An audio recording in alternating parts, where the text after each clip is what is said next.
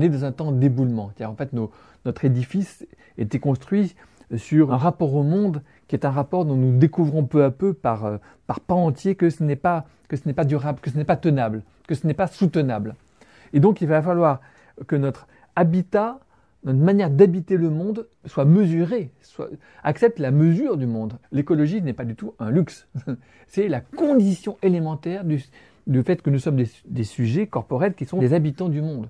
Nous sommes des sujets habitants et donc forcément cohabitants de toutes les autres espèces vivantes, d'un monde limité, d'un monde mesuré. Et justement, euh, euh, quand on est sorti de la planète, euh, on, découvre la, petitesse, la fragilité, la vulnérabilité de cette petite planète et le fait qu'on n'a on pas sans doute si facilement de monde de rechange. Mais l'autre direction, c'est aussi une direction, je dirais, anthropologique, de révolution anthropologique. Revenir à nous-mêmes, revenir à notre mesure, revenir à notre finitude.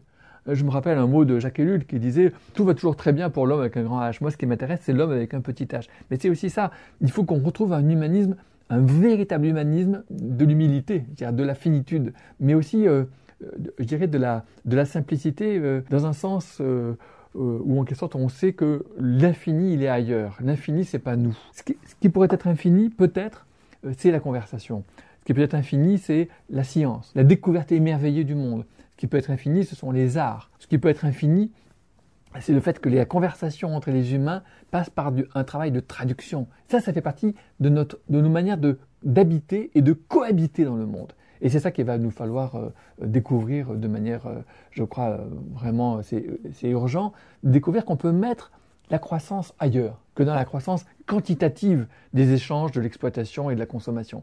On peut mettre l'infini ailleurs et que ça peut avoir une immense valeur, une immense valeur sociale, une immense valeur éthique, une immense valeur cognitive pour la science, une énorme valeur de beauté, de découverte de la beauté pour les arts. Voilà, c'est vers ça, à mon avis, qu'il faut que nous nous retournions.